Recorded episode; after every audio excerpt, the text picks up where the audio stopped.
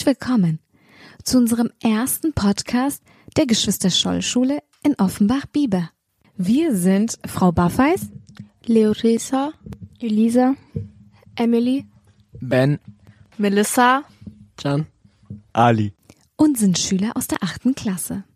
Wir haben das Buch Heartstopper, Volume 1, Boy trifft Boy von Alice Ausman gelesen. In dem Buch geht es um zwei Homosexuelle, die sich kennenlernen und ähm, im Laufe der Zeit lernt auch einer kennen, wie es so ist, so schwul zu sein, weil er vorher noch nicht ganz wusste, dass er jetzt sich mehr interessiert für Jungs. Also er wird so, sozusagen bisexuell, ähm, da er eine Person trifft, einen Jungen trifft, der schwul ist und da lernt er jetzt auch mal die anderen Seiten kennen sozusagen. Die zwei Jungs heißen Nick und Charlie. Von Charlie weiß jeder auf der ganzen Schule, dass er eigentlich schwul ist. Und bei Nick ist der Fall, dass er der Anführer vom Rugby-Team ist und er noch nicht selber weiß, dass er schwul ist oder auch Gefühle für Männer hat. Und was ist jetzt eigentlich mit dem Charakter Ben? Also Ben hat an, am Anfang seine Freundin als Deckung benutzt, damit die ganze Schule nicht erfährt, dass er schwul oder bisexuell ist. Ähm, ben und Charlie hatten sich zum Beispiel im Musikraum oder Bibliothek oder überall, wo sie einfach nicht gestört sein konnten, versteckt. Und also so ein geheimer Lover. Ja, sozusagen. Äh, Charlie hat dann Ben ignoriert, weil Ben hat die Freundin sozusagen von Charlie geheim gehalten. Charlie fand es nicht so toll, deswegen hat er Ben ignoriert. Und Aber war das nicht eher umgedreht, dass er den Freund, also Charlie, vor ihr geheim gehalten hat, also vor seiner Freundin? Man kann es aus beiden Perspektiven sehen. Und er hat dann gesehen, wie Ben seine Freundin geküsst hat, oder wie? Ja, nach der Schule. Wurde das Buch mit seiner Botschaft erlebbar gemacht? Also konntet ihr in dem Buch die Emotionen und Gefühle nachempfinden? Ähm, also ja, ich konnte in manchen Szenen das alles sehr gut nachempfinden. So zum Beispiel da, wo Ben Charlie an die Wand gedrückt hat, weil er, also Charlie hat ja Ben dann ignoriert und dann wollte ja Charlie nicht mit ihm reden und dann hat Ben ihn einfach an die Wand gedrückt. Also da konnte ich auch irgendwie sehr gut nachempfinden, was er da gefühlt hat. Oder zum Beispiel auch, wie er sich, wie Charlie sich gefühlt hat, wo die ganze Schule über ihn gesprochen hat. Da könnte ich auch mir gut vorstellen, wie er sich da fühlen könnte. Konntet ihr die Emotionen und Gefühle in dem Buch nachempfinden? Gibt es dazu weitere Eindrücke? Nein, weil für mich einfach der Text gefehlt hat, um mich in die Lage reinzuversetzen. Äh, ich finde, dass die Gefühle vermittelt wurden, weil ich finde, dass die Bilder sehr gut gezeichnet wurden. Jedoch finde ich, dass man sie an manchen Stellen trotzdem noch hätte besser zeichnen können. Also ich finde, es ist gut geworden und nicht ganz perfekt. Zum Beispiel hätte man, ja, in romantischen Szenen zum Beispiel hätte man, da ja das komplette Buch über alles grau ist, äh, Farbe einbringen können oder ja, weniger Text zum Beispiel auch. Ich finde, da wurde auch teilweise viel zu viel gesprochen.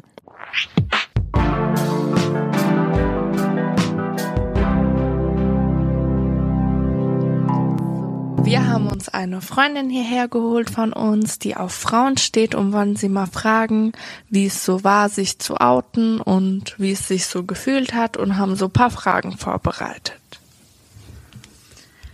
So, die erste Frage ist, wie hast du dich gefühlt oder wie hast du bemerkt, dass du auf Frauen stehst? Natürlich habe ich so bemerkt, wo ich so in der Grundschule alle Mädchens würden über die Jungs reden, aber ich würde einfach nichts drüber fühlen. Aber ich habe gemerkt, ich würde lieber über eine beste Freundin, die ich hatte, mehr reden und ich habe sie auch hübsch gefunden und und ähm, halt ich habe bemerkt, dass ich mich mehr in Frauen so interessiere. Ich gucke sie mehr an, ich rede mit denen mehr und bessere Freundschaften. Und wie, und wie hast du dich bei deinen Freunden und bei deinen Eltern so geoutet? Ähm, zu meinen Freunden war es natürlich einfacher, weil die nicht meine Familie sind. Und natürlich, man könnte Kontaktabbruch machen oder so. Ähm, aber bei meinen Eltern gibt es natürlich so ähm, ein Panik, dass sie mich nicht akzeptieren und mich vielleicht von unserer Wohnung rausschmeißen. Ähm, aber ja, bei meinen Freunden äh, könnten Sie vielleicht auch antworten. Ja, ich habe es ja durch eine Freundin erfahren. Oder hast du es mir persönlich gesagt? Ich glaube, ja, sie hat es mir persönlich gesagt. Und dann, ähm, also ganz ehrlich, ich hatte vorher schon so eine kleine Vermutung. Aber ähm, dann hat sie es halt bestätigt, aber dann, ich fand es halt nicht schlimm. Ich finde es halt auch wie so normal. Und wir haben dann trotzdem, also wir sind halt immer noch ganz dicke miteinander. Ja. Ja, also ich hatte auch so eine kleine Vermutung. I'm sorry. Eigentlich jeder. halt echt.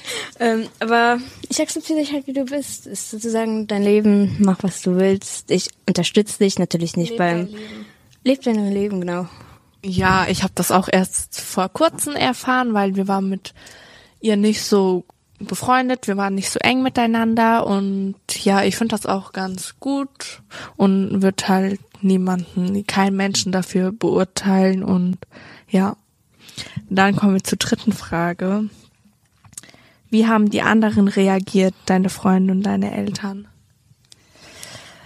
Also ich fange lieber an mit den Eltern. Wo ich als erstes zu meiner Mutter rauskam, äh, ich habe wieder Panik bekommen, weil wir kommen von einem Land, das sehr gegen schwule Leute ist, sind, ist. Ähm, aber wo ich rausgekommen bin oder mich geoutet habe, hat sie normal reagiert. Die hat gesagt, die würde mich akzeptieren, solange ich gesund bin und fröhlich bin. Und natürlich war das schön von deinen Eltern zu hören. Ähm, von meinen Freunden, die haben natürlich normal Also eins muss reagiert. man sagen, zum, dass deine Mutter so gut cool reagiert hat, das machen, glaube ich, nicht jede Eltern. Die würden, glaube ich, da paar Eltern würden da vielleicht ganz strenger oder ganz anders reagieren. Und bei deinen Freunden, Und bei meinen Freunden, äh, ich würde hoffen, die haben gut reagiert. Also zu denen, denen ich gesagt habe, die haben auch gesagt, dass es denen wirklich egal ist. Und einfach so. also du würdest sagen, die haben gut reagiert. Ja, die haben schon gut reagiert. Ja, das Und wie hast du dich geoutet? Also waren das Freunde oder? Ähm, als ich wurde mal von einem sehr engen Freunden geoutet, aber irgendwie haben ähm, viele Leute es nicht geglaubt. Aber den zweiten Mal, wo ich so mich wirklich geoutet habe, ich habe es selber gemacht, weil ich wollte nicht meine Sexualität verstecken und ich wollte es einfach selber auf mein Niveau sagen so.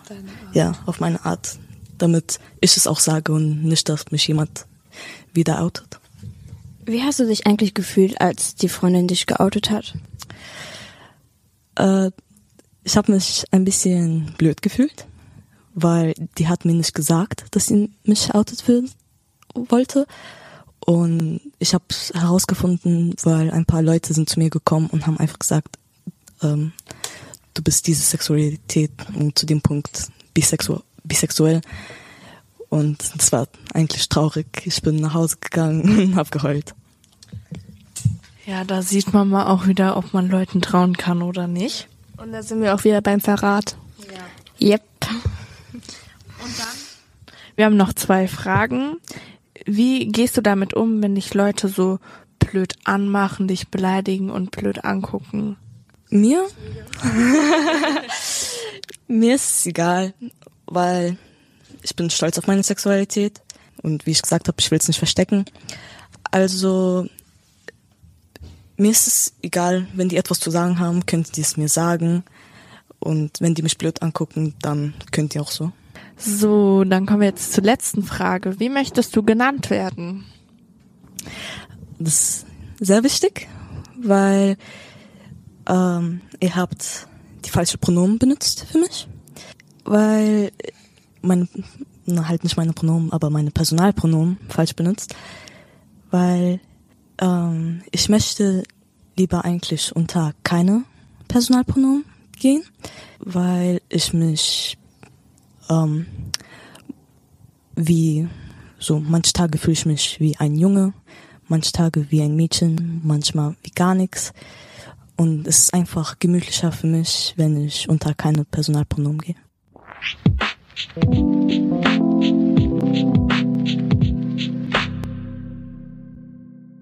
Was meint ihr? Wie stehen die verschiedenen Geschlechter zur Homosexualität? Denn das ist ja das Hauptthema in dem Buch Hardstopper. Ich glaube, die haben es sehr schwer, weil sie wissen nicht, wie sie sich outen sollen und wie die Leute darauf reagieren. Ich glaube auch, dass es eigentlich voll schwer ist, weil zum Beispiel auch bei den Eltern, da weiß man eigentlich nie, wie sie eigentlich darauf reagieren könnten. Weil in manchen Situationen ist es ja dann auch so, dass man einfach nicht weiß, wie Eltern dann darauf reagieren würden. Also es wäre zum Beispiel praktisch, wenn die Eltern mit Kindern reden würden, zum Beispiel wie, hey, du kannst dich zu Hause schminken, in der Schule nicht so sehr. Also meinst du, dass die so Prioritäten setzen sollen? Ja, so ungefähr. Also sollen sie dann zum Beispiel sich in der Schule gemäß kleiden und auch wenig schminken so, wie auch eigentlich normal auch. Und wenn sie halt dann draußen sind, können sie rumlaufen, wie sie möchten, oder wie? Ja, aber ich finde, das hat ja gar nicht so was mit ähm, Homosexualität zu tun, mit Schminken und alles. Aber ähm, ich hatte mal so eine Situation bei meinem Praktikum, dass ich eine ähm, lesbische Kollegin hatte und die war auch schon mit der Frau verheiratet und alles. Und ja, und dann habe ich sie gefragt, wie hast du dich eigentlich so geoutet? Ja, äh, meine Mutter wusste das schon irgendwie. Sie hat mich dann angesprochen, hatte sie, glaube ich, gesagt. Und dann hatten die anderen Leute so, wo die das erfahren haben, dass sie halt ähm, auf Frauen steht, Angst, dass sich so unwohl gefühlt, sich vor ihr umzuziehen und haben sie so gefragt, warst du vielleicht auch schon mal in mich verliebt?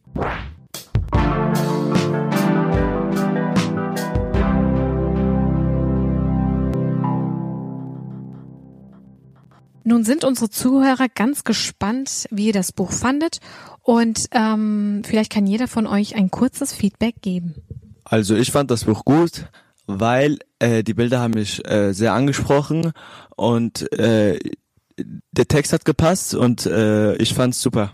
Also ich fand das Buch nicht so gut, da ich halt sehr gerne Bücher lese und da mir einfach ein bisschen mehr Text gefehlt hat. Also als ich das Buch gesehen habe, war ich erstmal ja, geschockt. Ich habe an einen Manga gedacht, weil vom Style sah es ungefähr gleich aus. Jedoch ist mir aufgefallen, dass es viel, viel leichter gezeichnet war. Mir hat auch, na doch, mir haben die Effekte mehr oder weniger gefehlt.